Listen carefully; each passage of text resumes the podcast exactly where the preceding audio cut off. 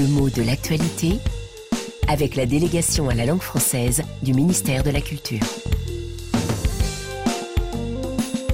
Yvan Amar. Le service public sur les rotules. Eh bien, c'est avec cette image pittoresque que RFI fait allusion aux difficultés de la fonction publique britannique, qui en effet semble être dans une assez mauvaise position. Hein. Alors, augmenter les impôts pour renflouer ces institutions semble être l'une des propositions que Rishi Sunak, qui souhaite être le prochain Premier ministre du Royaume-Uni, a faites. Et si ce service public est sur les rotules, bah, c'est qu'il va très mal, faute de budget suffisant.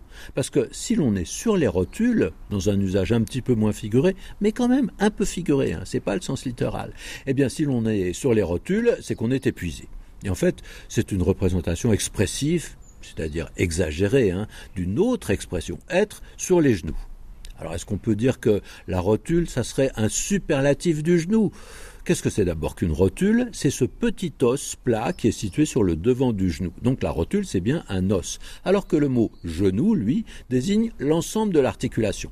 La rotule, c'est donc presque un intensif du genou, là, un genou au carré, hein, quand on l'utilise de manière figurée. Et on le sait bien, si l'on est sur les genoux, c'est qu'on n'en peut plus.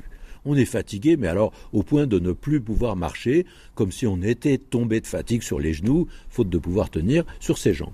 Et la formulation, elle est facilement compréhensible. Et la représentation, d'ailleurs, elle est purement physique. Hein. Il n'y a rien de symbolique là-dedans, alors que très souvent, justement, ces genoux, ils ont souvent à voir avec un symbolisme religieux qui prend sa source dans des postures de prière. Se mettre à genoux, comme on dit, s'agenouiller, dans la tradition chrétienne, mais pas seulement d'ailleurs, c'est se mettre dans une position d'humilité par rapport à son Créateur. Soumission, reconnaissance d'une volonté et d'une puissance supérieure.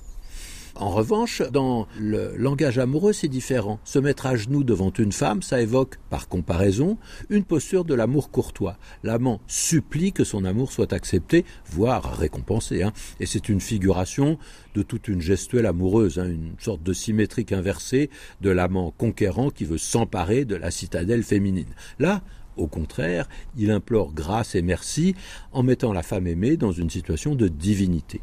Mais dans un contexte différent, être à genoux devant quelqu'un peut évoquer simplement la plus grande admiration, sans aucune référence amoureuse. Et euh, puisqu'on envisage les différents usages du genou dans la langue, on peut enfin se rappeler une expression plaisante, être euh, chauve comme un genou. Qu'est-ce que ça veut dire? Être chauve comme un genou, être totalement chauve, c'est-à-dire ne pas avoir, comme on dit familièrement, un poil sur le caillou.